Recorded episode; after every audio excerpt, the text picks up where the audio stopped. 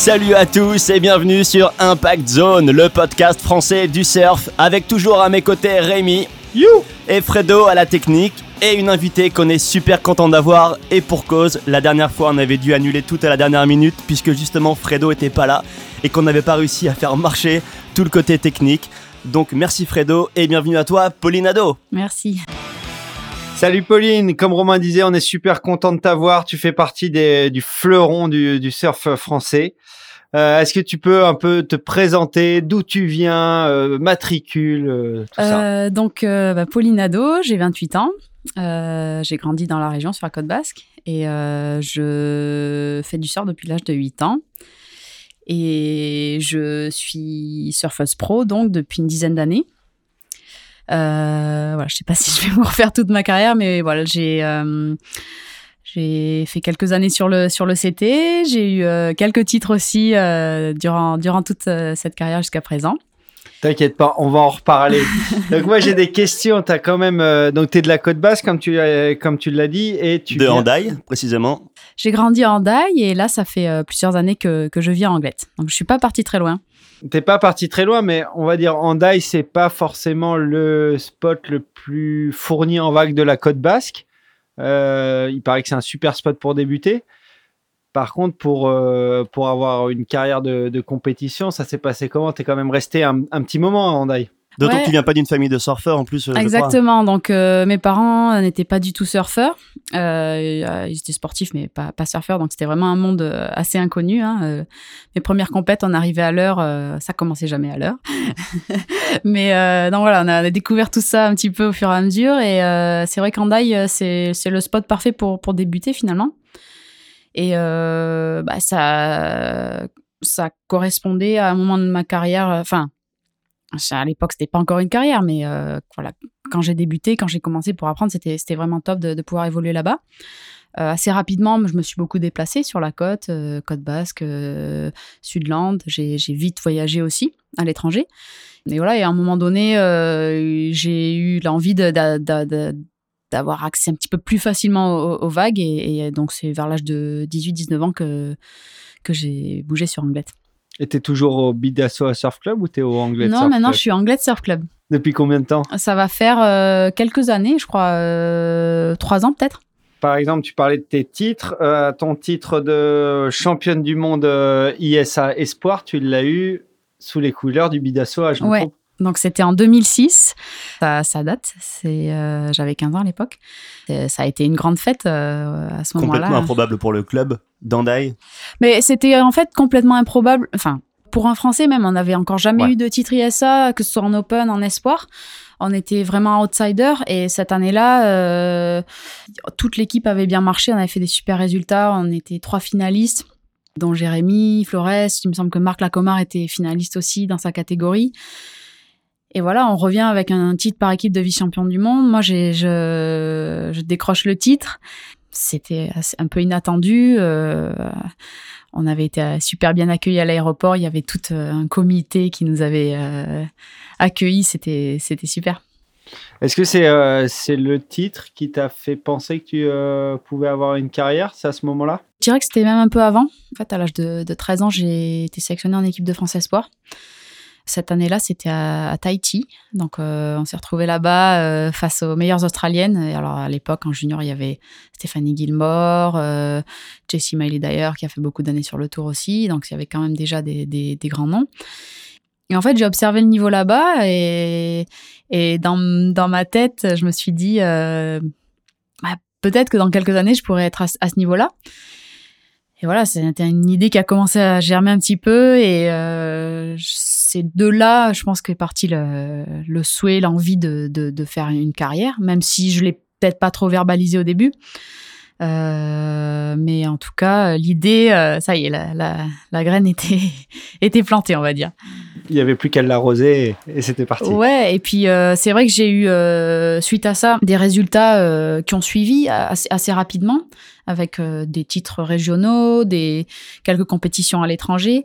Et ça a été une progression assez, assez linéaire. Et donc, voilà, au fil des années, la décision, euh, elle a été euh, assez évidente. Enfin, pour moi, c'est sûr, je, rêvais de faire ça, mais voilà, toutes les, conditions étaient réunies pour que je puisse me lancer. Donc, j'ai jamais démordu de ça et voilà.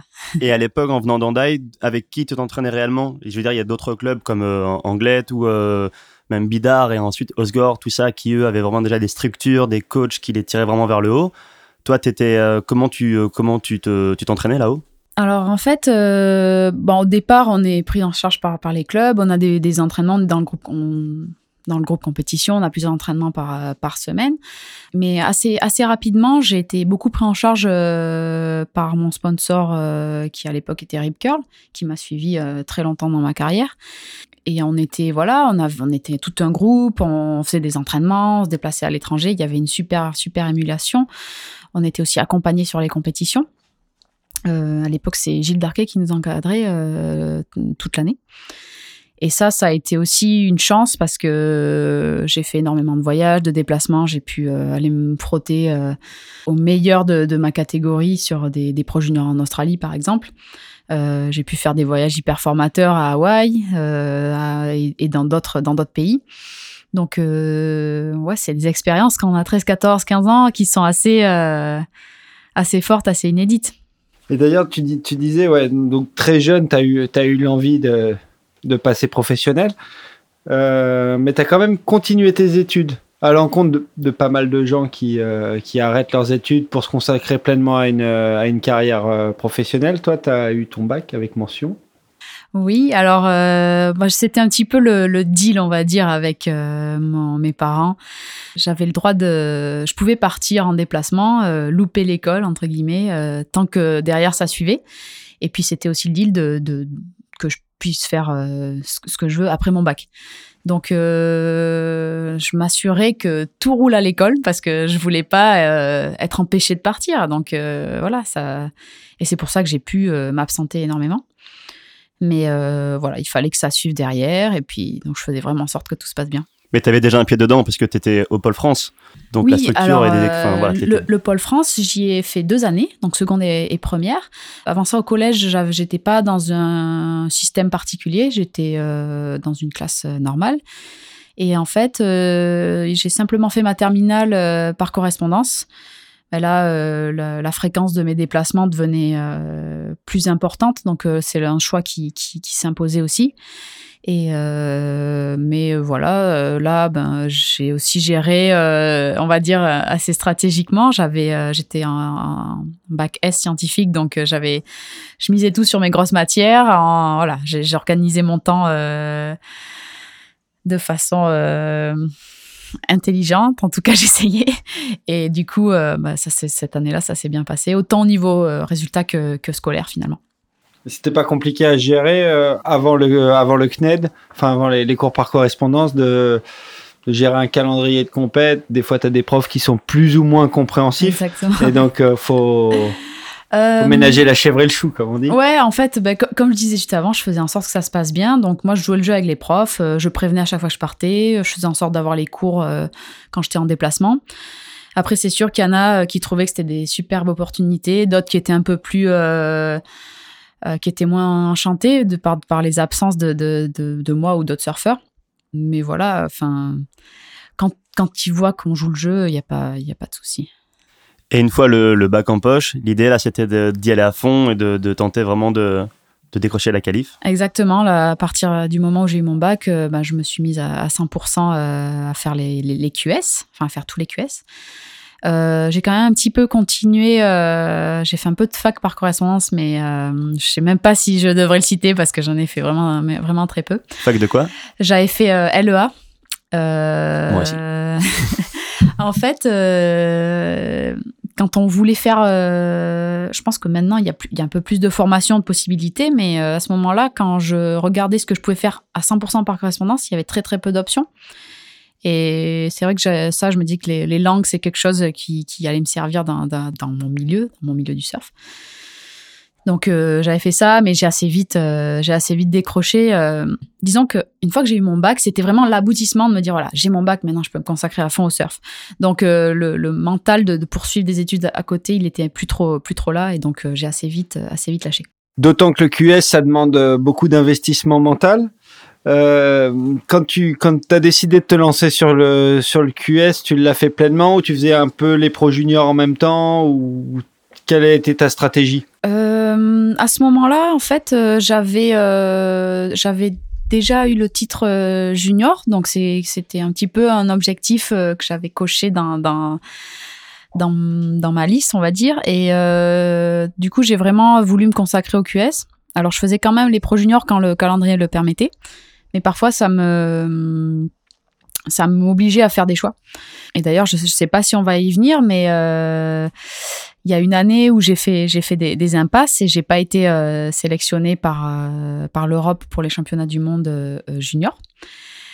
Et suite à un désistement de, de Liane, je suis ah partie au championnat du monde junior et c'est cette année-là que je les ai remportés. Donc, en 2006, donc? Non, alors ça, c'était les WSL, enfin à la à l'époque. Donc, c'était début 2009 pour le titre 2008. Ouais. Et je crois qu'en plus, tu l'as su juste quelques jours avant, enfin vraiment la dernière minute que Liane pourrait pas, le, pourrait pas y je, je sais plus exactement la, chronologie, mais c'est vrai que voilà, Liane avait décidé finalement de ne pas y aller. Moi, j'avais été appelée euh, étant la, suivante euh, au classement. Et voilà, des fois, ça se goupille comme ça. On part euh, avec un peu moins de, de, de, pression, peut-être, un peu moins d'attente. Et du coup, ça m'avait vraiment, ça m'avait réussi. J'imagine, et sachant que le, le titre mondial junior ASP de l'époque, c'est un gros golden ticket sur les, sur les QS parce que ça te donne la wildcard sur tous les événements QS de l'année suivante. Ouais, alors ça donnait euh, des wildcards pour euh, le, tour euh, décidé, on va dire. après, j'avais déjà un, passif QS où j'avais fait quelques résultats, donc ça me permettait déjà d'avoir un, classement intéressant. Mais c'est surtout que ça met quand même un petit peu, euh, voilà, on, montre euh, finalement euh, qu'on est là, qu'on a envie de, se qualifier. c'est vrai que voilà, c'est des circuits qui sont souvent dominés par les Américaines et les Australiennes, donc c'était bien de, de décrocher ce titre. Et tu voyageais avec qui à l'époque? Parce que dans le team Rip Curl, il y avait pas, il y a peu de filles qui ont suivi, enfin, qui ont pu te suivre sur ces genres de QS à ce moment-là, quand j'ai gagné, je voyageais toujours avec, Rip Curl. Euh, mes débuts d'année QS aussi, euh, ben, y en était pas mal de Françaises finalement à, les faire. Euh, donc il y avait ma, ma, génération et puis il y avait euh, euh, des, des, filles un peu plus euh, un peu plus âgées qui nous ouvraient un petit peu la voie. Moi, j'ai beaucoup voyagé avec Amandine Sanchez qui m'a un peu pris sous, sous son aile, qui m'a fait découvrir bah, le, le, circuit QS, qui m'a aidé finalement parce que c'est vrai qu'on arrive là, on, on voyage un, petit peu euh, pas, pas, seul parce qu'on se regroupe, mais euh, on a plein de choses à, apprendre finalement de, de, ce, de la vie sur le tour. Et euh, ouais, c'est des, des, super souvenirs d'avoir vécu ces moments-là.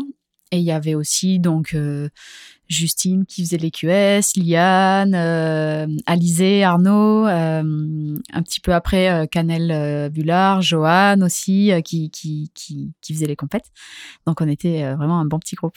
D'ailleurs, un bon petit groupe qui a bien réussi parce que sur toutes les personnes que tu viens de citer, il y a eu pas mal de qualifications quand même. Ouais, mais oui, oui, on a été beaucoup finalement à se qualifier. Bah, c'est sûr quand on revient quelques années en arrière, euh, voilà, une qualification française, c'était euh, c'était euh, c'était plus rare, c'était c'était il y, en a pas beaucoup en fait qui, qui avaient réussi. Je pense à Marie-Pierre, Marie-Pierre Abgral, Marie-Pierre Abgral. Après au niveau féminin, bah, il y a eu Caroline Saran. Euh, Liane, bon, je vais pas les faire toutes dans l'ordre, mais finalement, c'est vrai qu'on a été assez, assez nombreuses à, se qualifier. Et euh, je pense qu'on a été un groupe euh, plus ou moins du, même âge. on s'est tiré la bourre depuis qu'on a, enfin, depuis qu'on avait 13-14 ans.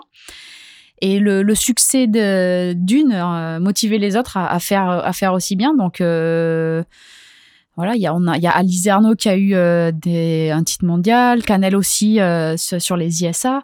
Ça a été un petit peu euh, une, génération assez forte, que ce soit chez les hommes ou chez les femmes. Et d'ailleurs, sur votre génération, il y a même eu presque plus de, de titres chez les femmes que, que chez les hommes. Alors, j'ai pas le compte exact, mais, mais peut-être. J'ai pas le compte exact non plus, mais j'ai eu l'impression. avait eu le, le titre. En, exact, en 2010, oui, ouais. WSL. Ouais. Après, bon, il y a toujours euh, Jérémy qui a été le qui a été le fer de lance et qui l'est toujours, qui a gagné euh, le circuit QS, qui a, qui a gagné des CT, tout ça. Donc euh, Lui, il est hors concours. hors concours, mais voilà, derrière il y a Johan aussi qui a gagné des, des épreuves CT. Enfin, c'est voilà, chaque fois, enfin, j'ai l'impression qu'on on re- repousse les on repousse des barrières en fait, petit à petit. Et justement, toi, tu expliques que le, tu penses que les filles ont plus, en tout cas, enchaîné les titres que les, que mecs parce qu'il y avait une entraide, en tout cas, que vous vous, vous encouragiez les unes les autres. Chose que tu trouvais moins présent chez les, euh, chez les garçons? Je, je dirais pas ça parce qu'il y avait aussi une, une belle, euh, des, des belles rivalités, une cohésion chez, chez les hommes aussi. Donc, euh, Et l'un va pas sans l'autre, en fait. Rivalité, cohésion ouais, enfin, on faisait les équipes de France ensemble. euh, dans les teams de, de marque, on était, on était ensemble aussi. Il y a, il y a une très belle génération aussi, euh, ma génération, on va dire. Ouais, ouais.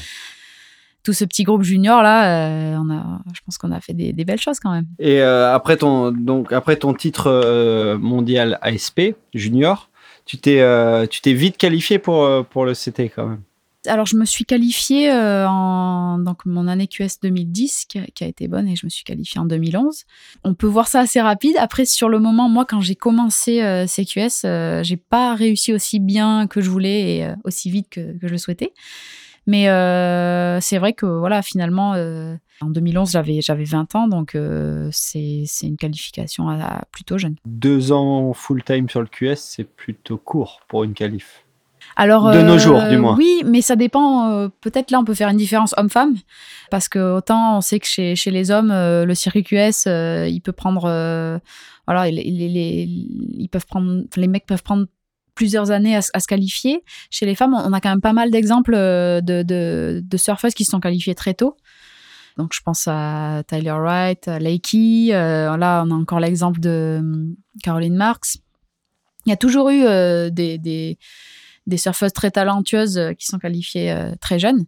Et quand on grandit dans les mêmes catégories d'âge, eh ben c'est les objectifs qu'on se fixe finalement.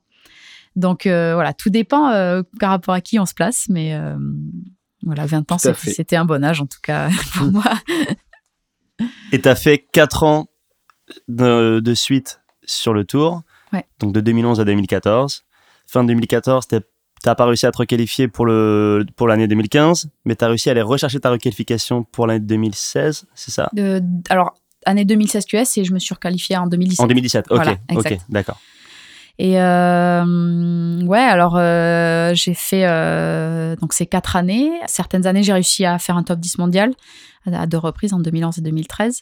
D'autres fois, j'ai dû euh, aller assurer ma place sur, sur le QS. Et en donc fin 2014, année 2014, ça a été un petit peu euh, assez, assez difficile euh, niveau résultat.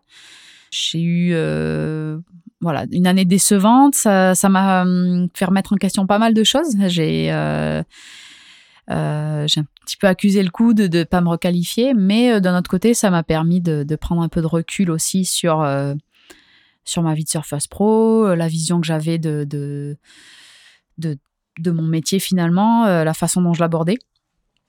Et, euh, en 2016, je fais une très belle fin d'année et je me, je requalifie. Donc euh, voilà, c'est. En fait, euh, voilà, c'est passé vite, mais il y a, tellement de, choses différentes. euh, De, on passe tellement par des états d'esprit, des, émotions différentes durant tout ce temps. C'est vrai que ça, voilà, ça, me- paraît euh, assez loin tout ça, mais voilà, c'est des choses qui, que j'ai vécues et qui enrichissent vraiment. c'est des expériences enrichissantes. Et qu'est-ce qui a été un peu plus dur pour toi sur le, sur le CT C'est le changement de format, passer plus en man-on-man, le changement de vague. euh, quelles ont été les difficultés et les, choses plus cool? Bah, les difficultés au niveau euh, purement compétition, c'est euh, bah, que le niveau est assez dense, on est seulement 17. Toutes les séries sont, difficiles.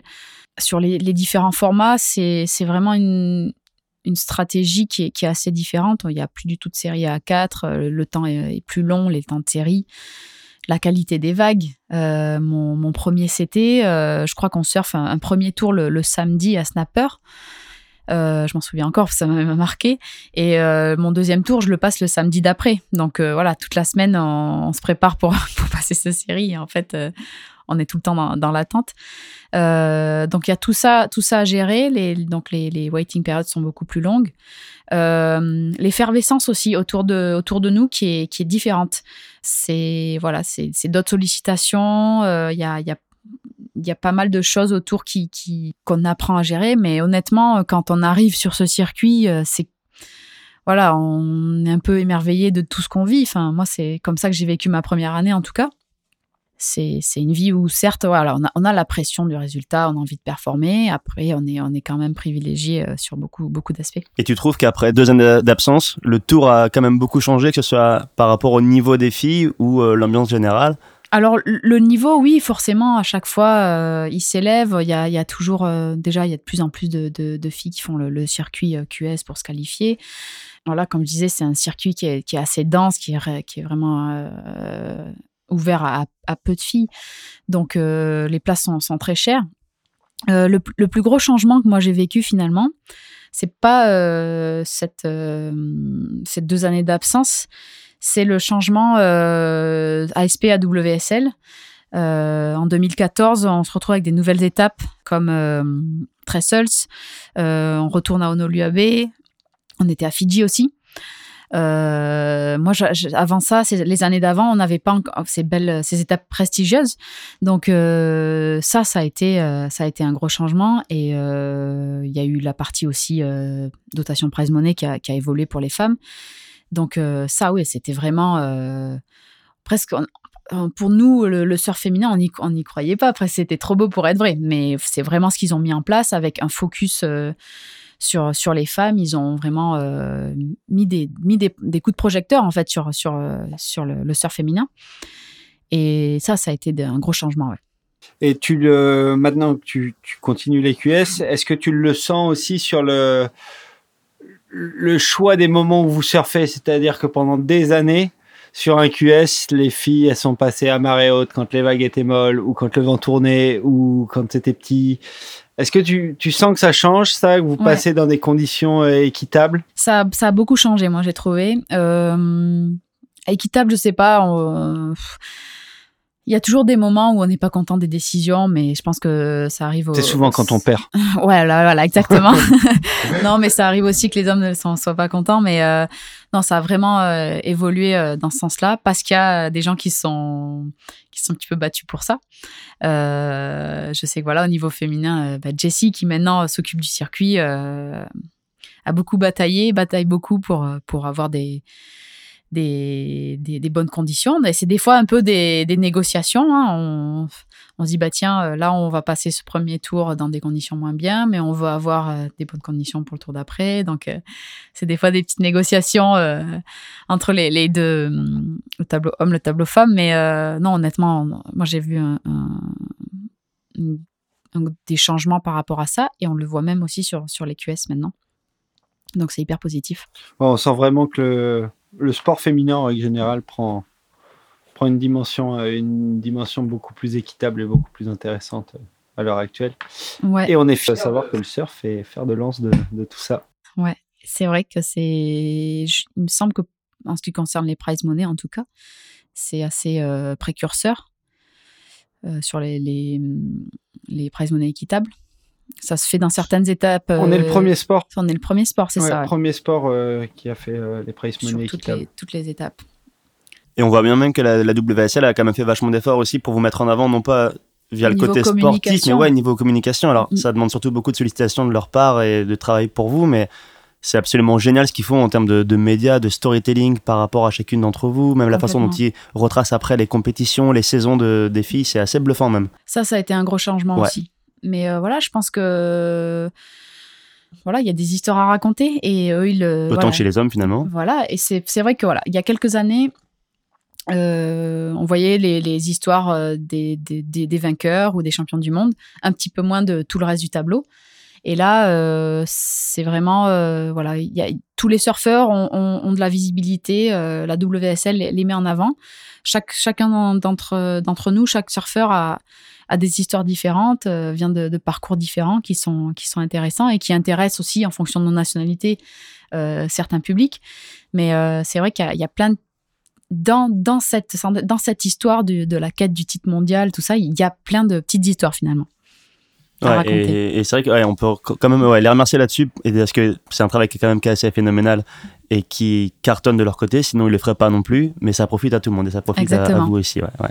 Quand on revient à ton, à ton parcours euh, sur le CT, tu, tu parlais de, de, la, de, de l'attention, des distractions tu peux avoir en étant, en étant sur le CT. Toi, tu as ressenti plus de pression en tant que représentant de tricolore d'être sur le CT, de sentir beaucoup d'attentes de tes sponsors ou de tes proches ou autres? Dirais plus que moi, je c'était ma pression à moi. Enfin, j'avais envie de réussir. Euh, euh, ma première année, j'avais envie de me requalifier parce que on avait des Françaises qui s'étaient qualifiées une année, mais qui n'avaient pas réussi à se, maintenir.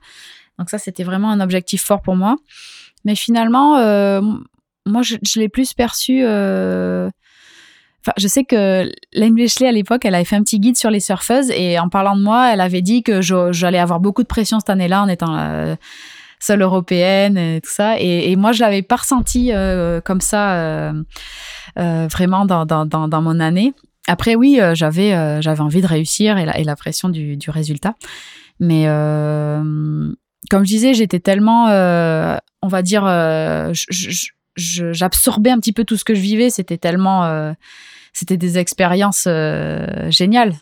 Donc euh, j'étais vraiment dans une dynamique hyper positive. Et donc voilà, je pense que et concentré aussi sur ce que ce que je faisais. Et finalement, ça, ça a bien fonctionné. Et tu voyageais avec qui à, cette époque-là? Quelle était ta, ta, structure logistique? Alors sur les, les, CT, parfois je voyageais avec des, des amis, parfois avec ma famille. des fois, euh, avec euh, d'autres membres euh, du, du, team Rip Curl. Ça, ça, ça, variait. Après, à ce moment-là, c'était un peu moins commun de voyager avec un gros staff, des coachs, des entraîneurs. Donc c'était plus voilà par par affinité. Mais je ouais, c'était ça dépendait. C'était moins structuré, je dirais que, que maintenant où tout le monde est est assez voilà, les, les staffs sont, sont assez euh, pas forcément importants, mais en général, euh, les, les surfeurs, les surfeuses ont des, des personnes euh, avec qui elles voyagent toute l'année, qui, qui, les aident, encore que ce soit des membres de leur famille ou des, ou des coachs, mais qui, qui les aident. Toi, tu fais partie de celles et ceux qui aiment bien voyager en famille, justement. Oui, maintenant, ouais. J'ai, j'aime bien voyager en famille ou avec mon, mon copain. Ça, c'est, c'est, c'est des situations en fait, j'apprécie de partager ces moments-là avec eux et je me suis rendu compte que je me sentais mieux aussi euh, quand j'étais euh, accompagnée. Euh, voilà, on fait un sport, on part à l'autre bout du monde, c'est un sport individuel. Des fois, voilà, on se sent un peu, c'est, on est un peu seul face à soi-même. Bon, on est toujours seul de toute façon dans l'eau, mais être se sentir un petit peu soutenu avec quelqu'un qui est là physiquement, c'est important.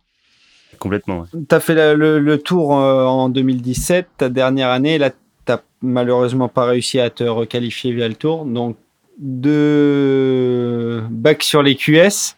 Euh, comment tu l'as comment tu l'as vécu moralement et, et comment tu as, appréhendé la suite? En fait, euh, après 2014, euh, j'ai eu, j'ai quand même eu un recul, une sorte de prise de conscience sur un petit peu ma, carrière et, la compétition.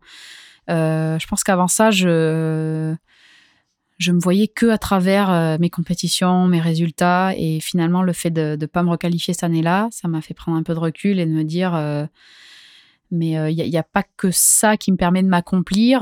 dans, moi, dans mon sport, j'ai aussi envie ben, voilà, de travailler des choses, de progresser, de, de, de, mieux me connaître mentalement, de, de, de, de surpasser des, des choses que j'ai envie d'améliorer. Enfin, donc, euh, quand, quand j'ai, je me suis pas qualifiée en 2017, ça a été très, vraiment très différent de, de, Ça a été une déception, c'est sûr, mais ça a été très différent de, de la déception que j'ai eue en, 2014.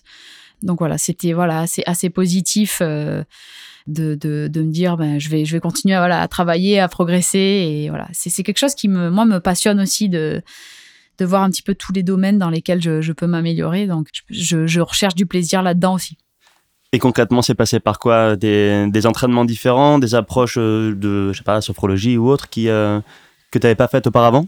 Alors, par rapport à la prépa mentale, j'en avais fait un petit peu euh, quand j'avais 20 ans, mais j'étais moins, j'étais moins réceptive à ce moment-là que j'ai pu l'être récemment. donc voilà, depuis 2016, je fais de... voilà, mentalement, je, je, je suis accompagnée. Et c'est euh, voilà, c'est des choses, euh, c'est hyper intéressant. Moi, j'adore euh, voilà essayer de comprendre pourquoi je réagis comme ça dans telle ou telle situation, comment je peux comment je peux améliorer certaines choses.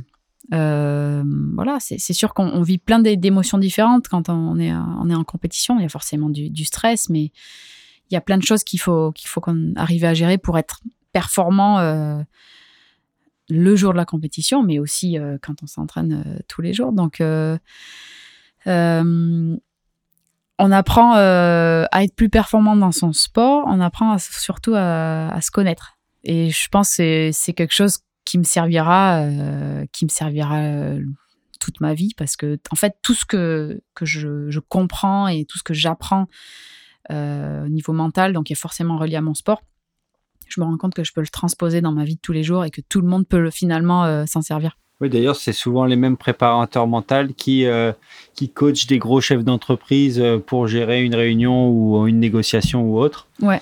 Bah oui, il y a, beaucoup de parallèles qu'on peut faire. Et, et après, il n'y a, pas de.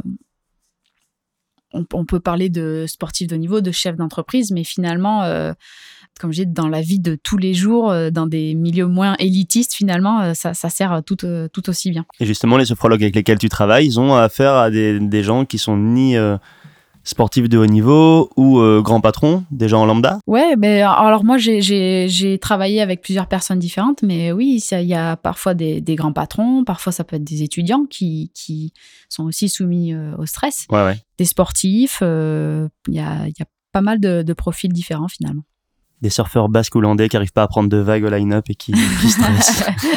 Ça pourrait servir aussi. Donc, tu es, de retour sur le QS. Au niveau de, tes ambitions, tu, tu vises euh, une requalification tu profites euh, quelle, est, quelle est ton approche? Donc là, cette année, je fais pas une belle année sur le QS, donc euh, ça va être un petit peu c'est compliqué de parler. championne d'Europe. Ouais, alors ça c'est le côté européen sur lequel j'ai bien bien réussi et souvent qui me réussit assez bien. Euh, mais après au niveau euh, mondial, ça s'est un peu moins bien passé. Euh, mon approche, ben, j'ai envie de répondre à la question, de dire oui des deux côtés, parce que comme je te disais, le fait de prendre du recul à, certains moments de ma carrière, ça m'a fait prendre conscience que tout ce que je vivais, il fallait en profiter et s'en imprégner aussi. Euh, pas être tout le temps euh, trop trop fermé par par ces enjeux, par par ce stress. Euh, mais voilà, j'ai encore j'ai envie de, de, performer. je, je continue à, bosser pour ça, donc ouais, me, me requalifier, c'est un objectif qui, qui, reste dans, qui reste dans ma tête.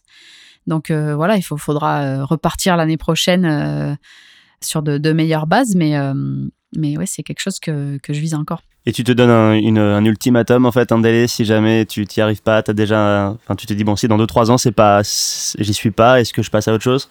Alors, c'est une question qu'on commence à me poser souvent. Désolé. mais euh, non, non, mais il n'y a, pas de souci, euh, c'est légitime aussi. Euh, je me, je me mets pas des, des, des, je me fixe pas des, des années comme ça.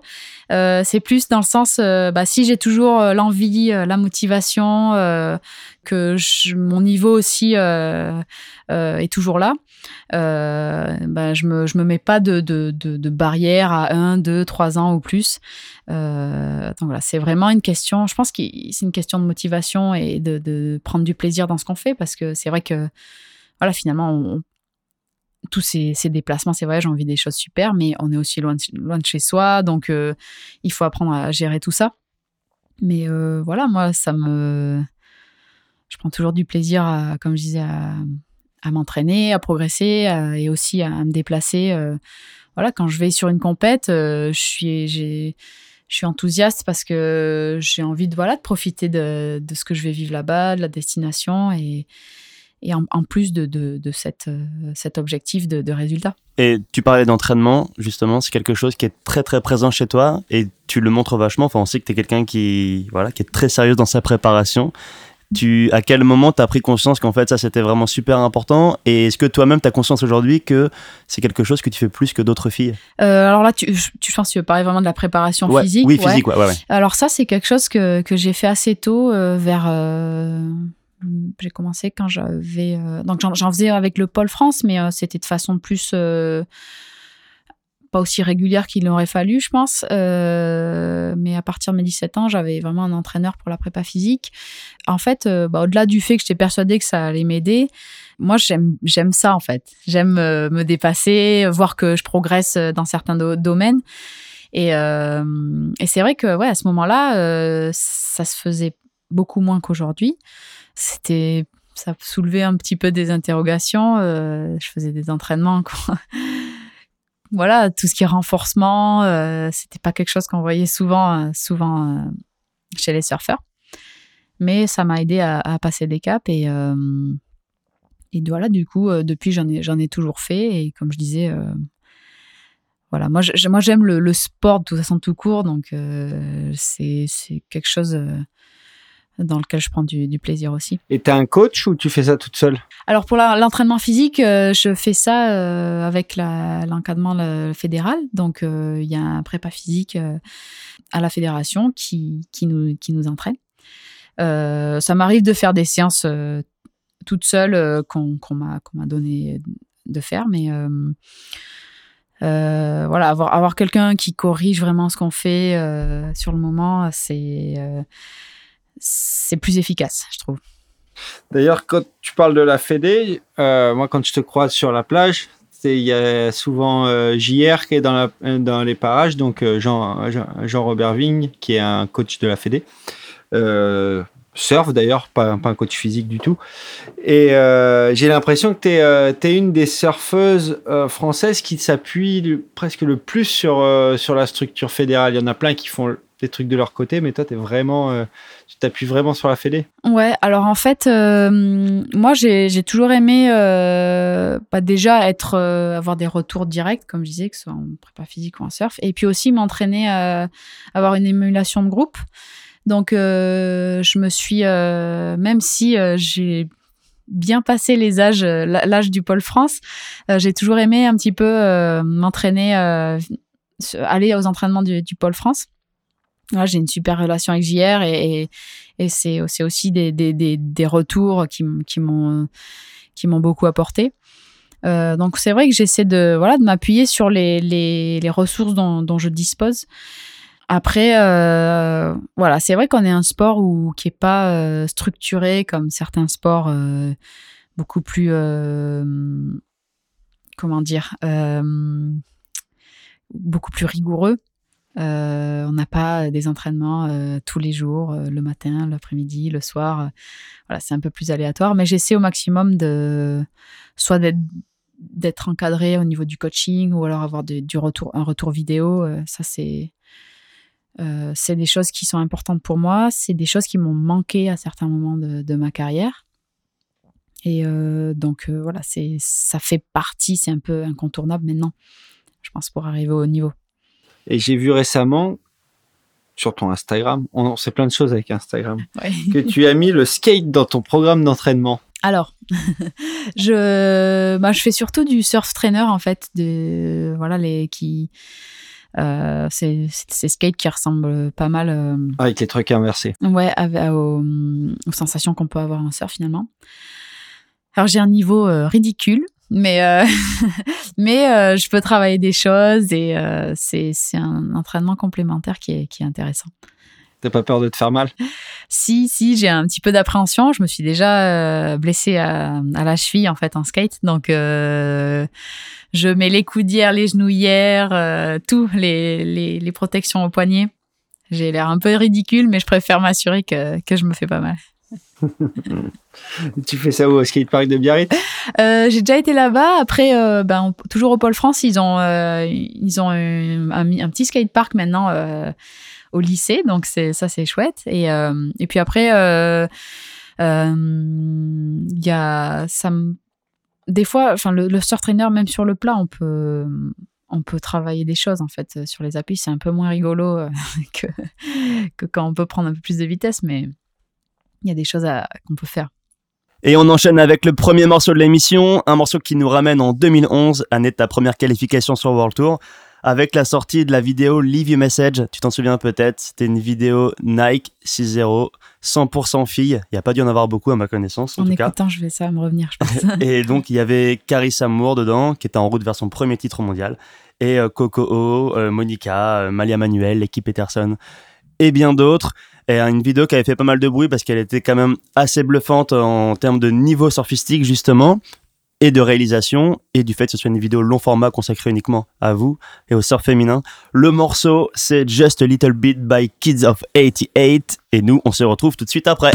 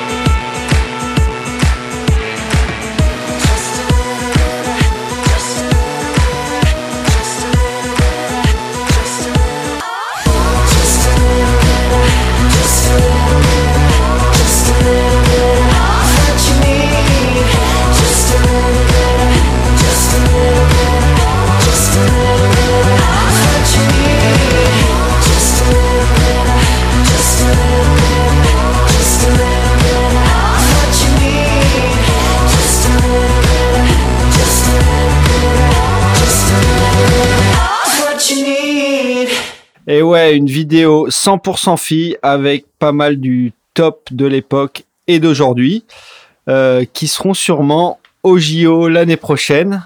Et toi, t'en es où par rapport au JO Quelle est ta stratégie? Alors, euh, par rapport au jeu, donc euh, au niveau de l'équipe équipe de France et au niveau féminin, il reste une place à décrocher puisque Johan Defay a, est quasiment sûr, je pense, d'aller décrocher la, la, place par son classement au CT. Et voilà, donc moi c'est un, un, de mes objectifs. Euh, on peut, hum, voilà, mon, mon, année moyenne sur le QS a fait que j'étais pas euh, au championnat du monde ISA la, la, dernièrement en équipe de France, mais j'espère, euh, voilà, euh, refaire.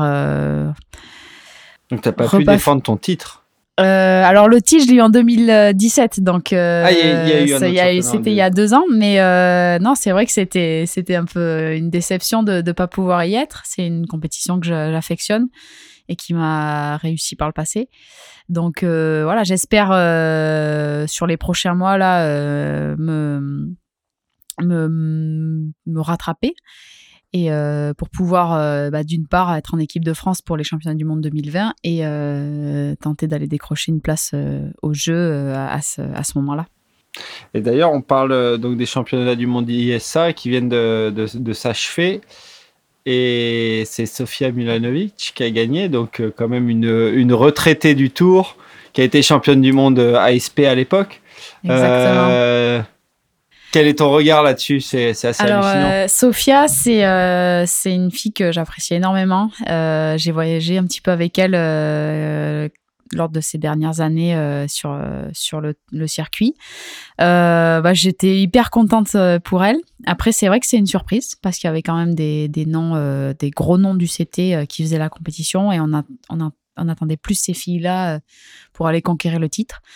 Mais euh, voilà, Sophia, elle a fait, euh, elle a joué, euh, voilà, elle sort toujours très très bien. Elle a fait jouer son expérience. Elle a été solide tout au long de la compète. Elle n'a pas forcément fait les, les, les plus gros coups d'éclat, les plus gros scores, mais finalement, à chaque série, elle, a, elle a bien géré. Donc, c'est amplement mérité. Et c'est vrai que cette, cette compète ISA, c'est un, un, format, une ambiance particulière. C'est assez différent des compétitions de WSL.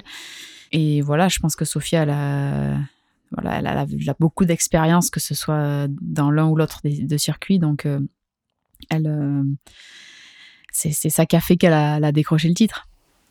C'est clair. Et euh, c'est intéressant ce que tu dis, où tu parles du format qui est très différent du, du CT.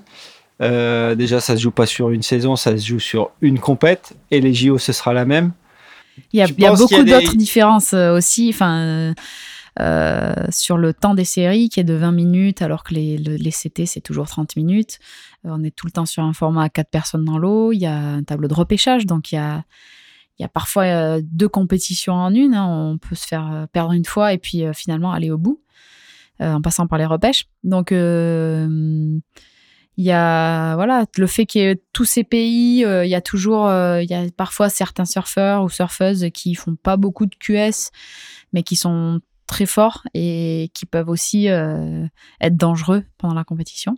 Donc, euh, c'est forcément assez différent, très différent même de, de ce qu'on peut vivre à l'année euh, sur les, circuits, que ce soit QS ou, CT. C'est clair. Et euh, d'ailleurs, je ne sais pas si c'était à l'occasion des JO ou, euh, ou, ou de toute cette émulation, la Française des Jeux a récemment organisé un stage d'entraînement en Californie avec euh, toutes, les, toutes les meilleures Françaises.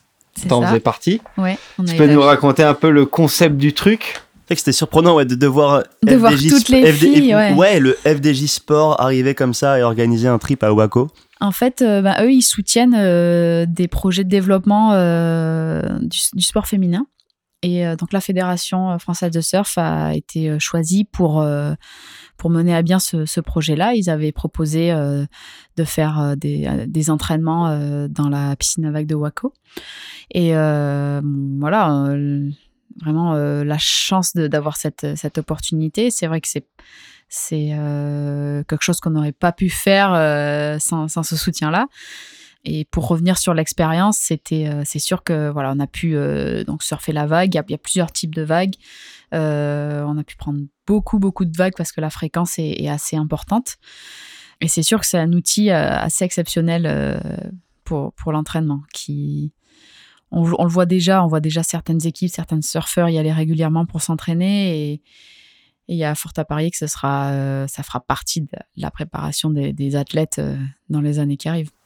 Et tu peux nous parler un peu de la, journée, comment ça s'est déroulé, combien de temps de session, combien de vagues vous aviez chacune? Alors en fait, on a fait deux sessions de deux heures. On était euh, donc six surfeuses à, à l'eau. Euh, donc il y a, plusieurs modes de vagues. Donc il y a un mode, on va dire vague à manœuvre, où c'est par série de trois. Donc, euh, il y a trois vagues qui arrivent. Et puis, euh, il me semble que c'est au bout de. Alors, je ne saurais pas dire exactement, mais peut-être 30 secondes ou une minute, tu as une autre série de vagues de trois vagues qui arrivent. Donc voilà, euh, je vous laisse imaginer le nombre de vagues qu'on peut prendre quand on est 6 euh, dans l'eau. c'est un voilà, un, un, très bon rythme qu'on a quasiment jamais quand on surfe dans l'océan. Mais donc voilà, c'est un rythme où on prend beaucoup de vagues. Après, il y a d'autres types de vagues. Je pense que vous avez sûrement dû voir pas mal d'images de la vague avec une section à air. Donc là, c'est deux vagues seulement par série, donc on prend un petit peu moins de vagues.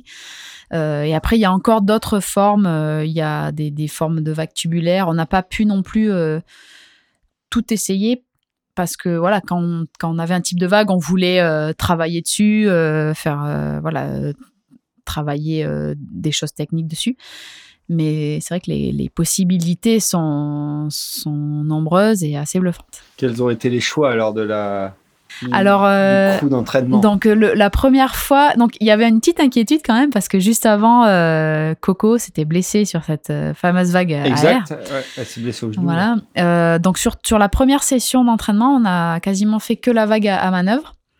Et après sur la, la, deuxième, on a beaucoup fait la, la vague avec la section air. Et euh, c'est vrai que c'est quelque chose que les filles travaillent moins, où on a moins de repères. Et c'était chouette de pouvoir répéter, euh, de pouvoir comprendre quelques petits trucs. Alors, euh, moi, perso, ça a pas fait que du jour au lendemain, j'arrivais à replaquer des airs, mais j'ai capté des choses que j'avais pas forcément perçues avant. Et donc, voilà, comme je disais, c'est un outil, un outil assez, assez bluffant. Et tu avais testé Wave Garden, enfin le premier modèle, mais tu avais testé The Cove aussi? J'ai aussi testé euh, donc les deux, les deux versions, on va dire, de la Wave Garden. J'ai eu la chance de surfer euh, la vague de Kelly aussi. Ah ouais, ok, aussi. D'accord, ok. Ah bah donc parfait, tu vas pouvoir nous dire. Une bonne connaissance ouais. de, des, des, des, des, technologies. Il y a des avantages et des inconvénients sur, sur chacune d'elles. La vague de Kelly est une vague euh, de qualité exceptionnelle, très longue. Il y a des sections à manœuvre, des sections à tube. Euh, mais euh, la fréquence euh, est, moins élevée, les vagues sont assez longues à venir. Donc, on est un peu, plus sevré de vagues, on va dire. Sur les technologies de The Cove et de, de Waco, la, fréquence de vagues est beaucoup plus, beaucoup plus élevée. mais les vagues plus courtes. donc, voilà, après, quand on est surfeur, que ce soit n'importe quelle technologie, ben, il y, a, y, a, y a un intérêt pour, pour travailler, pour progresser, pour s'amuser, tout simplement, prendre du plaisir. C'est vrai que la vague de Kelly, pour tuber, euh, le, fait que le tube soit quand même assez long, euh, bah, c'est pareil, on, comprend des choses. Si on n'a pas pu euh, s'entraîner autant qu'on voulait euh, à l'eau, ben là, on, on perçoit vite on perçoit vite des choses. Mais voilà, c'est des ça, je pense pas que ça, ça révolutionnera pas le, le fait de, de voilà d'être passionné par l'océan, de, de, de devoir passer beaucoup de temps à l'eau pour devenir un bon surfeur. Mais euh, c'est un outil euh, qui peut être complémentaire, euh, hyper intéressant. Et si tu devais en avoir une dans ton jardin? Là, c'est un choix, euh, un choix difficile.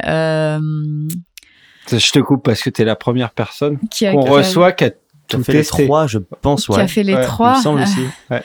Euh, ah, c'est une question difficile.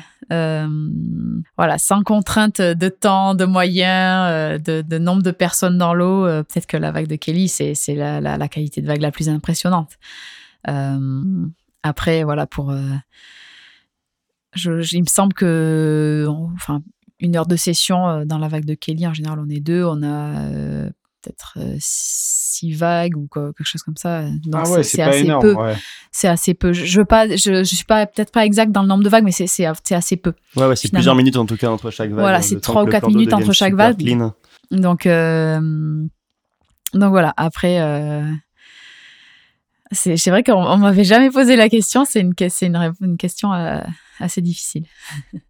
Moi, si on te demandait quel spot, quelle vraie vague tu voudrais avoir en face de chez toi à vie, ce serait pas plus facile non plus à, oui, c'est clair. répondre. Il y a tellement de, on prend du plaisir dans tellement de vagues différentes que c'est aussi une question compliquée. Et est-ce que tu penses que les piscines à vagues euh, dans un format de compétition, c'est intéressant? Et notamment deuxième question dans la question, notamment pour une compétition comme les JO Personnellement, j'ai suivi la, compétition du ranch euh, qui a, eu l'année dernière. Euh, j'ai beaucoup aimé en fait euh, analyser, observer les surfeurs. je trouvais que le fait d'avoir la même vague, on voyait vraiment les différences de, technique, d'approche, de façon de surfer de la vague de chaque surfeur. Et ça, moi, j'ai trouvé hyper intéressant. Après, ça enlevait tout le côté un petit peu, voilà, suspense, de d'aller chercher la, trouver la bonne vague, euh, euh, le côté stratégique dans l'eau. les tactiques de prio, tout ça. Voilà, exactement. Ça, a enlevé quelque chose, j'ai trouvé. Euh, moi, je préfère que les JO soient faits dans, dans, dans le milieu naturel, si possible dans, dans, des bonnes conditions. On sait que c'est pas forcément évident d'avoir les, les, bons spots et les bonnes conditions, mais euh, voilà. Je trouve que disons que le format WSL où il y a une étape dans une piscine à vagues euh, avec euh, au milieu du, circuit est bonne. et de là avoir un titre comme les JO se jouer comme ça, je, je sais pas. C'est pour moi, on part un peu dans pas forcément un sport différent, mais comme on peut avoir en escalade euh, des spécialistes. Euh, des catégories, ouais. ouais de la grimpe rapide ou de la grimpe de falaise. Ou, enfin, ou en indoor ou en, dans, dans, dans, un milieu naturel. Enfin, je trouve que c'est des choses vraiment différentes. Ok, bonne réponse, merci. un peu long, mais tu t'en euh, bien. Ok, bah, tout ça, ça, va nous amener à la suite. Et euh, nous, là où on a vraiment envie de t'interroger, c'est sur le côté business du surf également. Euh, parce que tu as eu une grosse année. Tu as perdu ton, ton sponsor historique en fin d'année dernière ou début de cette année. Et tu as retrouvé assez rapidement. Donc, est-ce que tu peux nous parler de ta nouvelle aventure avec, avec ton nouveau sponsor Picture? Ouais, puis alors même avant ça, essayer expliquer un peu comment comment s'est passée la fin avec Ricker peut-être aussi après les 17 années de collaboration. C'est quand même c'est plus de la moitié de ta vie quand même. Ouais c'est énorme. Voilà. Comment c'est arrivé? Comment tu l'as appris? Et comment aussi on comment s'est passé la je veux dire le, la signature avec euh, Pitcher ça nous on l'a su quelques semaines après mais peut-être que ça s'est fait très rapidement est-ce que tu es passé par la, la case euh, j'envoie des CV, je, passe des coups de fil et tout Alors, donc oui, euh, Rip Curl, ça a été une, très longue histoire, une, belle histoire aussi, parce qu'ils ils, m'ont accompagné dans, beaucoup d'étapes de, ma carrière.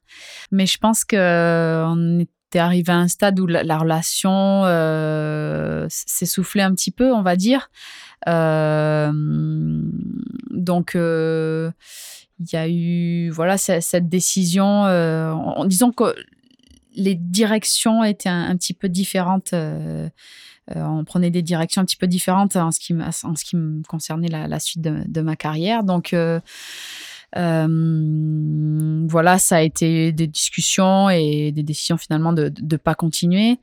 Euh, bah, je suis un petit peu passée par la, case euh, recherche, on va dire. Il y, a, eu un petit peu de temps entre la fin de mon contrat avec Rip Curl et le début de l'histoire avec Picture. mais enfin voilà, c'était des personnes avec qui j'ai été en contact.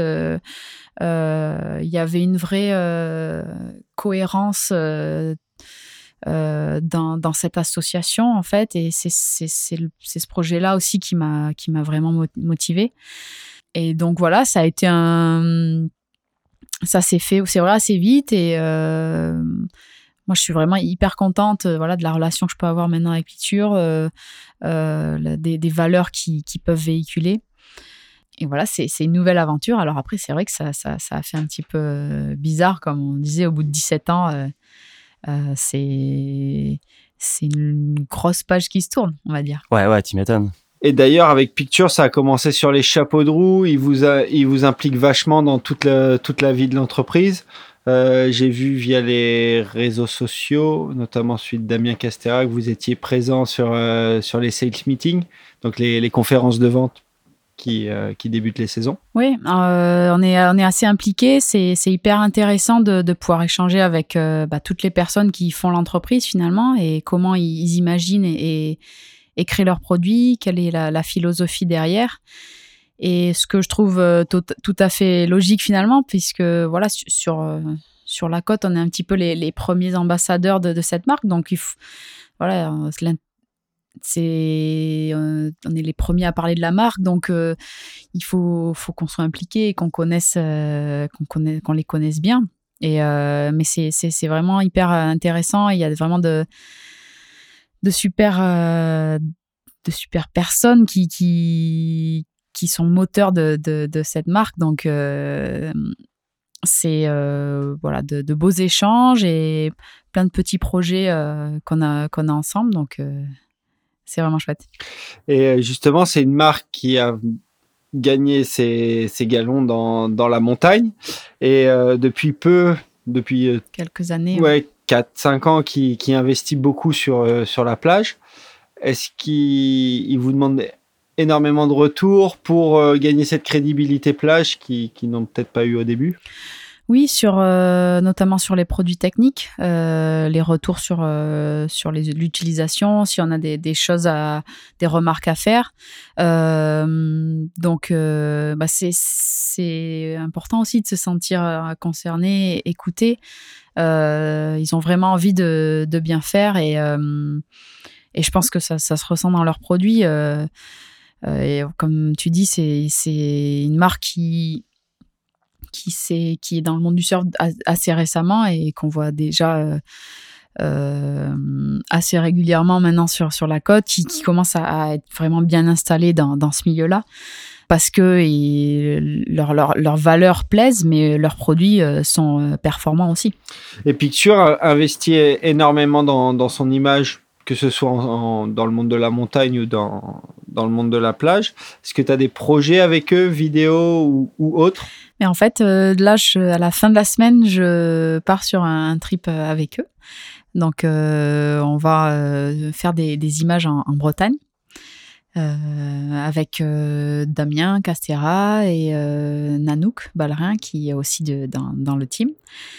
Euh, voilà, donc c'est des petits projets comme ça assez sympas euh, pour euh, voilà pour mettre en valeur leurs produits, vivre des, des ces aventures ensemble et donc euh, voilà, moi la Bretagne c'est une région que je connais assez peu, donc euh, je suis assez contente de, pouvoir y passer euh, quelques jours. Eh ben Yann Fontaine qui a été notre invité il y a pas si longtemps que ça, ouais, c'est un plaisir. De... pour ouais, mais il, a dit il a dit justement il n'y avait pas assez de, bons surfeurs d'Aquitaine qui venaient chez lui, donc voilà, l'appel a été lancé.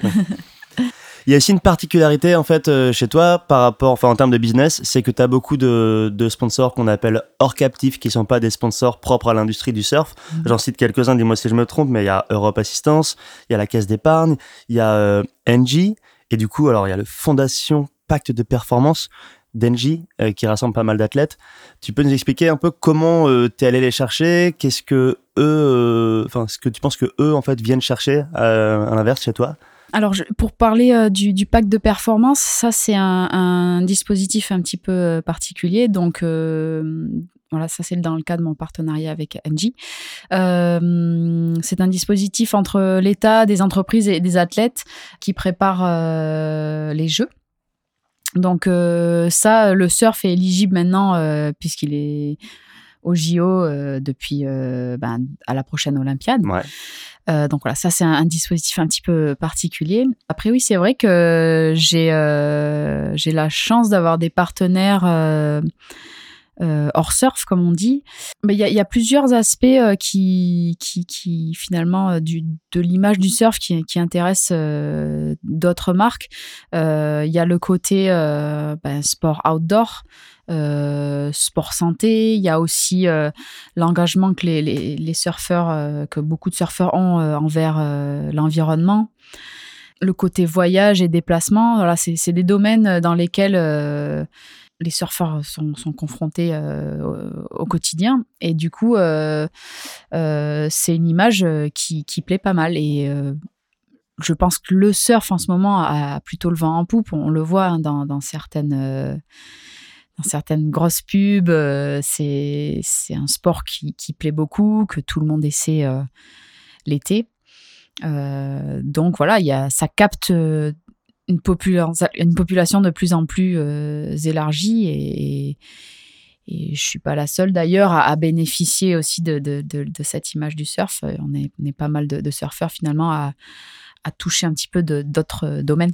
D'ailleurs, je crois savoir que tu es aidé à ce niveau-là avec euh, un manager sur Paris qui t'aide à chercher d'autres partenaires. Oui, tout à fait. Donc, euh, ça fait maintenant trois ans qu'on travaille ensemble. Bah, au-delà de chercher des partenaires, c'est un accompagnement de, de, ma carrière finalement et de la gestion de, mon image. Donc, en fait, quand on est surfeur pro, voilà, il faut performer au niveau sportif, mais euh, aller chercher des partenaires, c'est aussi un petit peu savoir se vendre. Et ça, c'est un côté euh, qui, euh, moi, personnellement, j'aime pas trop. Donc, j'ai vraiment ressenti le besoin d'avoir quelqu'un qui le, fasse pour moi. Et voilà, c'est un petit peu voilà, ça donne des, axes un petit peu en fait à la, carrière qu'on veut mener, à l'image euh, qu'on veut véhiculer, les, sujets qui nous préoccupent et, sur lesquels on veut parler. Et voilà, moi, euh, c'est quelque chose qui me, soulage beaucoup en fait de savoir que quelqu'un fait, fait ça pour moi et c'est vraiment une, relation bienveillante euh, par rapport au partenariat. Et euh, voilà, il y a, des surfeurs qui, qui en ont pas, il y a d'autres surfeurs qui ont des, managers. C'est là encore, c'est euh, le surf, c'est un sport où euh, peut-être on n'a pas souvent des, managers ou voilà, comme je disais, certains n'en ont pas, mais pour moi, c'est vraiment un plus. Non, mais comme tu dis, en plus, c'est un sport où il n'y a pas souvent de manager, mais où l'image est peut-être encore plus importante que dans l'image que tu. Ah, je pensais l'image des managers. non, l'image que tu véhicules de toi est plus importante que dans certains sports. C'est-à-dire que c'est un, un, sport de. On, vend du rêve. oui, euh, en fait, mais le surf a toujours été. Euh, j'ai l'impression que les athlètes ont toujours euh, eu cette conscience de, de l'image. Euh, bah, parce qu'on est vraiment tributaire de, des partenariats qu'on peut, qu'on peut avoir, contrairement à d'autres sports qui sont beaucoup plus encadrés par les fédérations ou les sportifs, bon là, ils, sont à fond euh, concentrés sur leurs entraînements et ce côté-là, ils, ils, euh, s'en occupent un peu moins.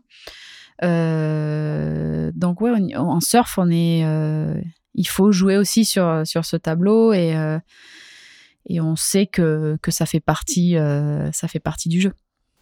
Et tes partenaires, ils ont des attentes de toi plus sur les résultats ou plus sur euh, l'image, le nombre de publications ou autre?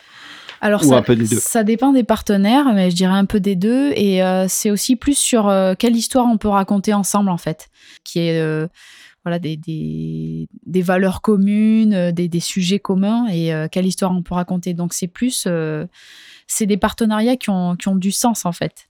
Euh, c'est pas, euh, bah tiens, mais euh, tu mets tant de postes à cette fréquence. Non, derrière, ça, on a réfléchi à qu'est-ce qu'on pouvait mettre en valeur, comment, comment on pouvait raconter finalement en même temps mon histoire et la leur du même coup. voilà, donc c'est toujours des choses finalement qui moi me ressemblent, des choses que qui sont qui sont naturelles pour moi et ça c'est quelque chose auquel je tiens euh, voilà faire faire des euh, voilà être vraiment euh, avoir cette image authentique de la personne que je suis. Et ben, on a glissé naturellement vers les réseaux sociaux et c'est évidemment quelque chose dont on voulait parler avec toi parce que tu le fais très bien et tu, tu postes beaucoup. On voit justement tu l'as expliqué super bien à l'instant que c'est aussi pour voilà essayer de, de, te donner une image, en tout cas que ça te corresponde réellement, ce qui n'est pas forcément le cas pour tout le monde, je crois. Euh, comment toi tu gères ça aujourd'hui? C'est un vrai travail, enfin tu passes quand même du temps. Tu as la chance d'avoir quelqu'un à tes côtés, je crois, qui t'aide à fournir beaucoup de contenu. euh, mais voilà, comment tu appréhendes toute cette partie sociale? Bah, J'essaie voilà, de, de, de, poster assez régulièrement un contenu. Euh en essayant de varier un petit peu. C'est vrai que moi, je trouve l'intérêt des, réseaux sociaux, c'est de voir euh, euh, ce qui se passe aussi euh, dans la vie de l'athlète, pas seulement dans, sa pratique du sport. En tout cas, moi, c'est ce que j'aime regarder, c'est ce que je recherche quand je suis des athlètes ou des personnalités. donc voilà, j'essaie de partager un petit peu ça je pense que voilà, de, de par nos expériences, on peut aussi euh, véhiculer des choses positives pour certaines personnes. Euh, voilà, quand moi quand me dit, euh, quand j'ai des petites filles qui viennent me voir et qui me disent, oh, t'as vu là, euh, du coup. l'année d'après, elle s'est mise au surf. Enfin, c'est des histoires qui, qui me touchent et, et, ça me rend fière de- d'entendre ça. Donc voilà, j'essaie de de véhiculer ces, ces- des valeurs positives euh, auxquelles, euh, auxquelles moi je, je crois.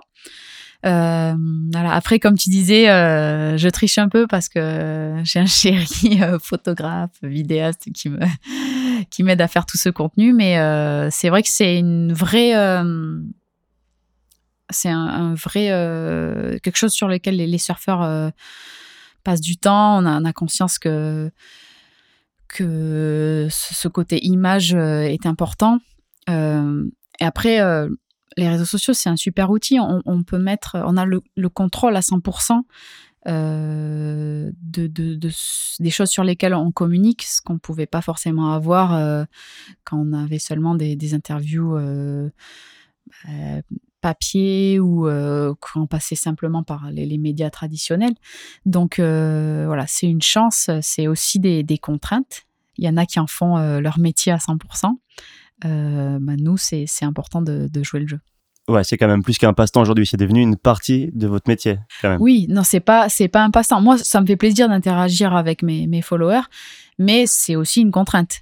Euh, voilà, on, on se dit bah tiens, qu'est-ce que qu'est-ce que je peux partager qui plaît qui plairait, euh, qu'est-ce que je peux montrer un petit peu de de de, de mon quotidien. Donc euh, c'est je dirais pas que c'est un passe-temps, mais euh, mais c'est une interaction qui est qui est plutôt sympa. On parlait donc de création de contenu et c'est ce qui va amener le deuxième morceau. Et pour cause, le morceau, il est issu d'une vieille vidéo très peu connue qui s'appelle The Movement, qui est un peu plus parce que derrière la caméra, il y avait Kai Neville, qui est donc le réalisateur qu'on connaît aujourd'hui, et un filmmaker, bon surfeur, qui s'appelait Dayan Edges, qui est devenu du coup après le free surfer super célèbre qu'on connaît aujourd'hui. Et euh, là, le morceau, c'est The Certificate du groupe de hip-hop australien The Hilltop Hoods et il illustrait la part de Parco, essentiellement chez lui sur la Gold Coast. On écoute le morceau la suite de l'émission après. À tout de suite. Certified have arrived. Extraordinaire, extravagant. Feels like confidence, man. I drink it till I'm arrogant. Cause I'm a cocky fuck. Hit your girl when I knock her up. You're like, what the fuck? In the net like a hockey puck. Rappers get embarrassed when they see the way that we work. They try hide their shame like fat guys swimming in t-shirts. Research your Oz hip hop before you step to us. And if you step, hands around your throat like a necklace. Mr. Charles, young ladies, give me a call. My number's written next to Fop it on the chick's bathroom wall. I'm slightly easy, and I try fit sleazy with the wit of a red brick and chisel body of Kim Beasley. My theory is never touch the mic quite serious and kick yours out on dates later than their next period. My crew's got it made, rocking the place with more dope rappers to match every pram chillin' a colonnade. It's certified wise, no need to tell you again Because these cunts can be so funky that the smell would offend A dyke's girlfriend, well then let's get straight to the point shall we? This rowdy crowd of MCs and DJs know how to pound beats Like kids with flat feet and crap leads walking down back streets So much work went into this, the liner notes are fact sheets Like black sheep, I've got two words for those that slept You thought it was safe, well guess what? Best to beware, my class will find your weak points. Get up in there, attack your mind with the fine rhyme. When I find time, it's a fine line that you're walking. If you're talking the grapevine, can't waste time. Need to take on the job at hand. Got skills for this profession, typical certified wise man from sky to land. I'm overcoming all your sins and plans. So take cover as I rain thunder upon you, man. manifest hip hop in its highest degree. Certified hip hop, something I take very seriously. I, I socialize with certified. Every song's a collection of kids' child lives on the porn section of Gary Glitter's hard drive. Certified wise throws a gem that's so hot it'd make a married man give up his annual blowjob. You better show something with heading no bluffing on the wrong side of my tracks and smash your petticoat junction. In a suffering city, I'm punishing the pretty, and if you don't fucking feel me, I'll crush it without pity. I arrange certain words amongst silence to be heard in abundance while MCs face redundance.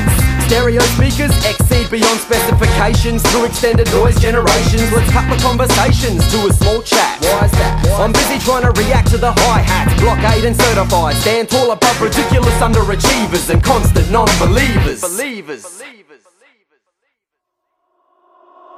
I'm on stage with a handful of Panadols, handing them out cause off the head throbbing from the head nodding. And we about putting you out for the count like Mike check. You ain't gonna get certified respect. So hide your decks, your mics, I might black out. In a cipher when I still take the title. The name's Sester, I snatch an L plate and slap it on your forehead with more force than porn It's the Buddhist monks with the certified MCs. I make you nod your head like Parkinson's disease. So at but don't step to our click. I got a hundred metronomes just waiting to go sick. So take your pick, but not the axe or the shovel. After hours, I make beds rock like Barney Rubble. It's kinda subtle, the way that my flow pours and leave your ears up shit creek without a funk or. Now certified one's got a hold of ya. We drop a whole lot of funk like Magnolia. We're the freshest B-boys and Nike and Adidas. We're hotter than heaters and blowing up speakers. There's no half-steppers, we're far from a fake crew We make rap music every Aussie can relate to. We'll never take a tumble, we're not gonna stumble If you diss any member, the result was let's rumble. Let me show y'all new rappers how to do a posse record. Let me show y'all new rappers how to do a posse record.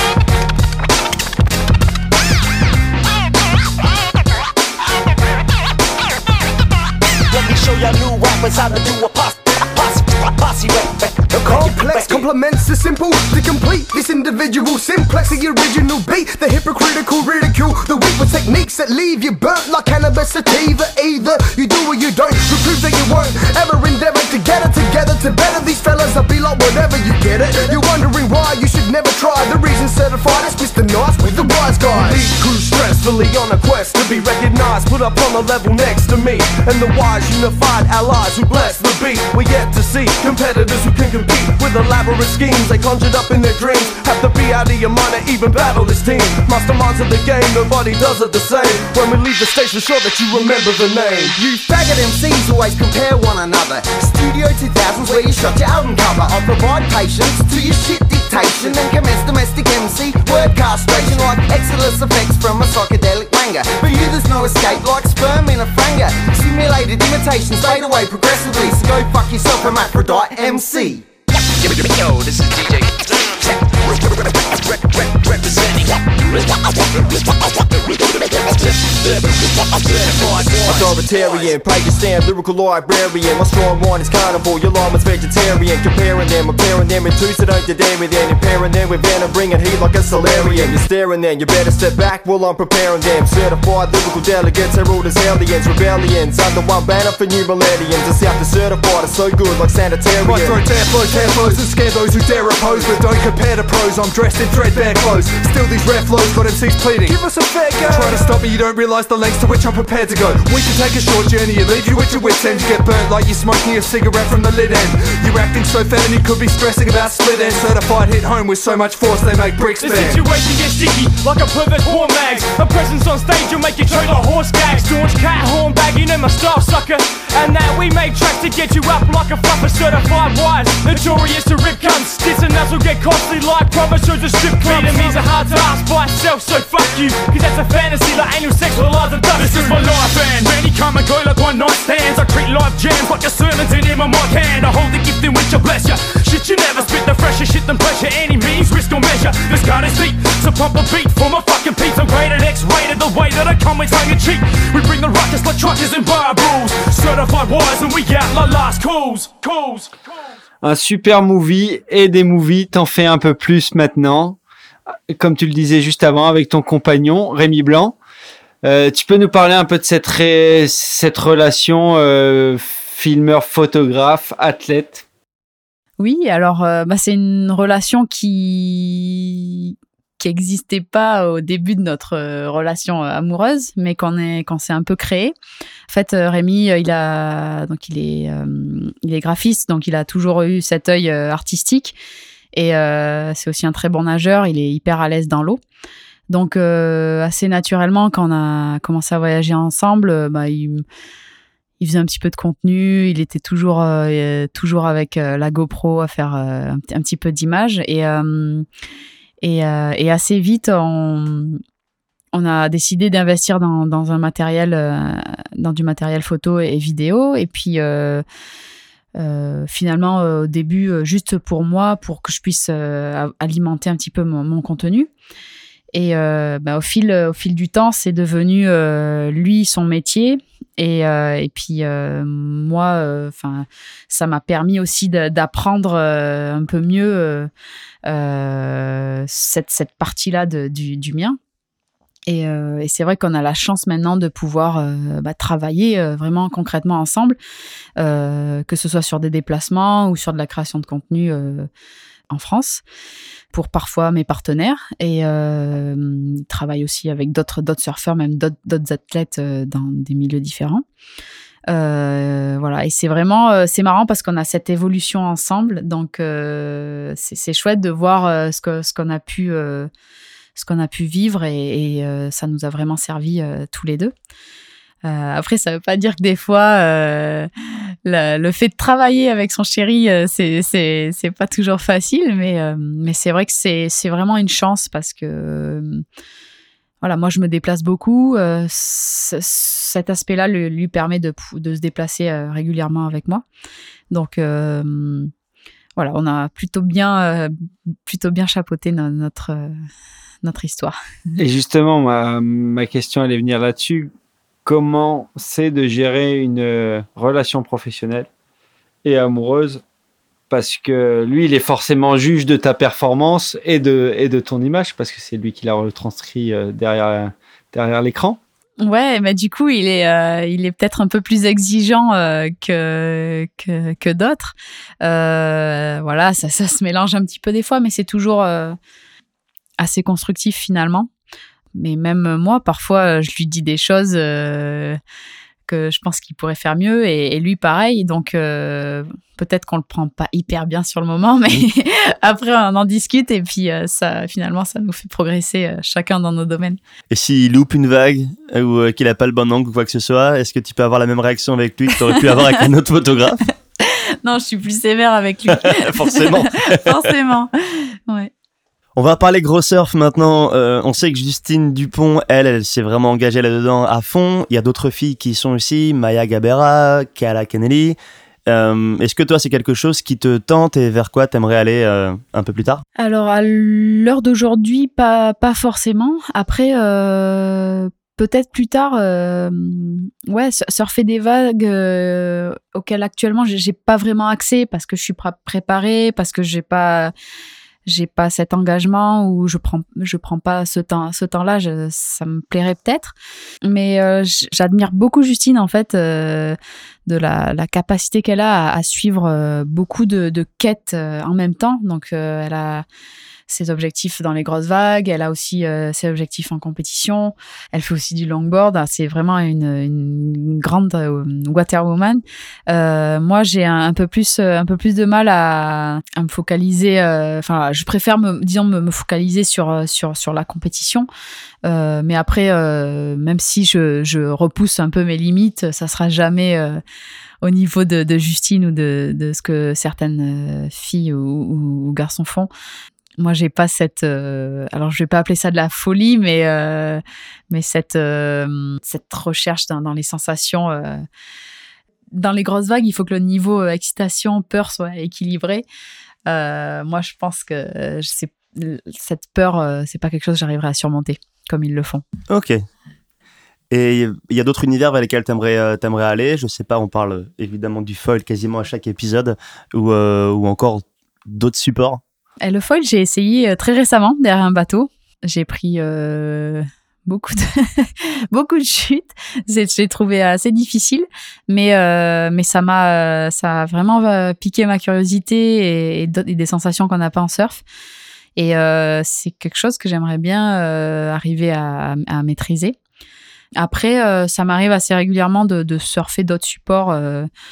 Moi, j'ai des planches un petit peu rétro à la maison que je sors euh, de temps en temps quand j'ai envie de, surfer différemment. Euh, euh, je fais un petit peu de stand-up de temps en temps aussi. Mais je trouve que voilà, tous ces supports, c'est façon, c'est enrichissant pour un surfeur. C'est voilà, être un bon waterwoman, c'est quelque chose qui est toujours bénéfique. Et, et l'intérêt du, foil, c'est de, de pouvoir euh, surfer des vagues vraiment différentes, de, de s'amuser dans, dans des conditions différentes euh, dans lesquelles on s'amuserait peut-être beaucoup moins avec euh, des petites planches. Donc ça, c'est quelque chose qui me tente, qui me tente bien. Faudrait aller ailleurs qu'Anglette par contre. Oui, alors Anglette, c'est un petit peu restrictif de ce côté-là, mais euh, bon, il, se- il me semble qu'ils sont un petit peu assouplis sur le hors-saison et sur certaines horaires. Après, je comprends que ça puisse inquiéter euh, au niveau de la sécurité parce que Ah, mais moi aussi, ouais. c'est euh, voilà. Moi, quand j'ai essayé, je me suis rendu compte voilà à quel point c'est tranchant, euh, à quel point euh, un accident est vite arrivé. Et à quel point je maîtrisais pas du tout non plus euh, l'engin. Donc je me dis, des gens qui débutent au large euh, devant des, un line-up euh, surpeuplé, ça peut être assez dangereux. Euh, je pense que ouais, la pratique elle est assez nouvelle, donc c'est un petit peu dur de de réguler, mais euh, bon pour l'instant je crois qu'il n'y a pas eu trop d'accidents euh, dans, dans le coin, donc euh, tant mieux. Et euh, Je crois que les accidents, c'est les gens avec leur propre board surtout. ouais, souvent c'est plus euh, les gens qui se qui se taillent, qui se coupent, euh, mais c'est vrai que c'est voilà. Ouais, il y a du potentiel. hein, Il y y a, y un bon potentiel. Peut-être falloir que je fasse comme en skate, je mette les coudières, les genouillères pour être sûr de ne pas faire mal. Et Moi, je rebondis là-dessus justement sur le matos. Euh, jusqu'à présent, enfin jusqu'à il y a pas très longtemps, tu surfais euh, des boards d'un shaper euh, du coin qui est euh, RT, RT Ouais. surfboard. Euh, plus récemment, tu as vu surfer sur des Mayhem. Ouais. Euh, quel est, Entre autres, parce que j'ai surfé ouais. beaucoup de planches cette année. ouais, quel est, euh, est-ce que tu as trouvé ta planche magique? Quelle est ton, quelle est ton, ta position sur, sur le choix du matos? Alors, pour revenir sur ma sur ma relation avec euh, RT, avec Alberto, euh, donc on a beaucoup travaillé ensemble pendant des années. On continue d'ailleurs à échanger et et à, à travailler ensemble. Mais en fin d'année dernière, moi j'ai voulu tester pas mal de choses. Euh, donc euh, je me suis euh, un petit peu moins attachée à, surfer toujours le, même type de planche. J'ai essayé be- beaucoup de, de shapers différents au gré de mes déplacements.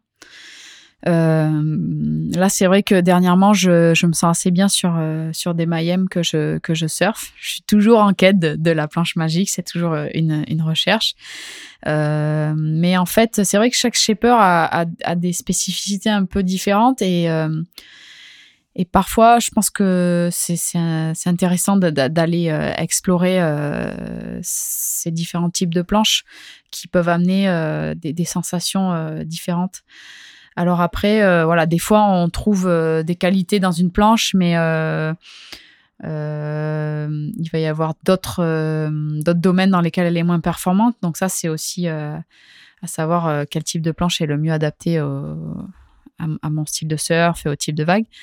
Mais c'est vrai que c'est un sacré casse-tête, Ouais, disais au gré de tes voyages, et ça c'est hyper intéressant parce que Ouais. généralement, les shippers du coin, ils font des bonnes boards pour Oui. les vagues du coin. Ouais. Et c'est assez vrai si tu vas sur la Gold Coast, généralement c'est cool de choper des DHD ou des, euh, ou des JS et en qualif des Mayhem ou des Merrick. Ouais, exactement. Et euh, voilà, c'est on profite en fait du fait de, de se déplacer pour avoir accès à, à ce type, euh, à ces planches, même si on peut les avoir, on peut en avoir en étant, en restant en France, mais euh, c'est toujours euh, bon de voir euh, euh, ce qui se fait sur place et pour les types de vagues qu'on va rencontrer. Parfois, il y, a y a des petites différences dans les pains de mousse, la façon dont, dont le, glace sèche. donc voilà, c'est il, faut tester. C'est voilà, le shape, c'est quelque chose de où le, le shaper va vraiment apporter sa, sa griffe. Donc c'est pas quelque chose qu'on fait en série euh, de façon euh, précise euh, pour chaque chaque planche. Donc c'est bien d'y passer du temps et de faire beaucoup de tests. Tu surfes combien de planches sur une année, sur une saison? Je pense que je suis entre euh, 20 et 30 planches. C'est raisonnable. Euh, alors ça dépend pour pareil, c'est tout, tout le temps une question de perspective. Euh, des surfeurs qui en surfent beaucoup beaucoup plus, mais euh, non, entre 20 et 30, ça dépend. Euh, J'ai des types de planches que je fais, je fais faire beaucoup, hein, les, planches qu'on surfe souvent euh, sur le circuit, Euh, et d'autres que je surfe moins régulièrement, donc j'en fais moins. Mais voilà, on devient un peu voilà, quand on a une bonne planche, c'est vrai que ça s'abîme assez vite, donc on veut. C'est des planches qui sont assez légères et fragiles, donc on, a, besoin d'en avoir pas mal. Dans Et quand t'en trouves une bonne, est-ce que tu la gardes Je pour la les préserve compètes, ouais complètement. Quand j'ai voilà mes, mes deux planches, on va dire planche de planche normale et planche de petite vague euh, que j'utilise le plus sur les, les compètes. euh, si c'est vraiment celle euh, que je préfère, j'essaie de les préserver un petit peu, d'avoir une copie ou une planche qui ressemble beaucoup pour mes entraînements. Et le jour J, le jour de la compète, je prends les, La les planches, planche les planches magiques. voilà. Et on approche de la fin de l'émission. Qui dit fin de l'émission dit une rubrique récurrente qu'on attend tous, le coup de pression. Est-ce que t'en as un à nous raconter? Pour moi, le dernier en date, c'était euh, l'année dernière en, en Australie. Donc, j'étais à, à Birubi, près de Port Stephens, en- en- sur la côte Est, euh, pour le dernier QS de la saison. Donc voilà, euh, on s'est préparé à, à notre série et euh, une fois qu'on est rentré dans l'eau, en fait, on a vu euh, les jet skis euh, foncer sur nous et euh, nous demander de sortir. Euh, le, le, le speaker euh, nous demandait aussi de, de sortir. Et euh, en fait, bon, on s'en- doutait un petit peu dans l'eau, mais euh, ils avaient vu euh, un requin proche, proche de la zone de compète et ils ont, donc ils ont vite tout stoppé. Euh, donc voilà, sur le coup, on était un peu, euh, voilà, un peu, un peu assommé, un petit coup de, petit coup de stress, euh, voilà, un classique. On s'est euh, toutes regroupées pour vite sortir de l'eau. Euh, voilà, et moi, ça m'a, bon, ça m'a complètement sorti de, un petit peu de ma compète parce que quand on a repris, j'ai, j'ai, j'ai perdu ma série. Et voilà, c'est, ça fait partie de, des choses qu'on peut vivre quotidiennement en Australie. Et euh, pas forcément euh, en France, mais euh, voilà, c'est assez, régulier que parfois les, les lifeguards nous disent qu'ils ont vu un requin ou des, des choses comme ça. Donc voilà, ça, ça ravive un petit peu la psychose, c'est jamais des super moments. Ouais, et comme tu dis, ouais, c'est des choses qui n'arrivent pas en France, donc on peut pas, qu'on peut pas imaginer, mais Et oui, c'est vrai que on n'a pas, pas trop d'animaux mortels chez nous, contrairement aux Australiens. On a les foils. c'est ça. Et qui dit fin de l'émission dit conseil motivation avec le Grom Spirit. Pauline, c'est à toi, on t'écoute. Alors moi, pour, euh, pour rester motivée, euh, j'essaye euh, bah, à, chaque, à chaque jour, chaque condition, de me trouver, voilà, c'est quoi, ça va être quoi mon, mon challenge du jour. Donc euh, voilà, les conditions peuvent être parfaites ou alors elles peuvent être toutes petites, pourries, onshore. Euh, J'essaie de de un petit peu visualiser ce que je peux faire de mieux dans, dans, dans ces conditions-là et, euh, et, euh, et finalement essayer de- d'atteindre ce, ce petit objectif que, que je me fixe. Et après, ça va un petit peu de pair ce conseil avec le fait de ne pas avoir trop d'attentes finalement euh, sur, euh, bah, sur comment ça va être, ce qu'on va être capable de faire, le nombre de vagues qu'on va prendre, euh, les manœuvres qu'on va pouvoir euh, qu'on va, va pouvoir rentrer. C'est plus qu'est-ce que je peux faire de mieux à ce moment-là. C'est la, la, la philosophie euh, qui, qui, qui aide, euh, je pense, pour euh, rester motivé. Pour résumer, se pointer sur la plage, regarder les vagues et se mettre un objectif. Exactement. C'est simple, je le ferai sur ma prochaine session. Et ce sera le mot de la fin. Merci beaucoup, Pauline, d'être venue. Merci à vous d'avoir accueilli. On a abordé plein de sujets, c'était super intéressant. Les habitués connaissent la chanson, tout ce dont on a parlé sera retrouvé dans la description des épisodes. Les émissions, elles, vous pouvez les réécouter sur SoundCloud, iTunes, Spotify et la nouvelle rubrique podcast de surfsession.com. Nous, on vous dit à très vite pour une nouvelle émission avec un nouvel invité autour de la table. Mais d'ici là, n'oubliez surtout pas, Allez, surfer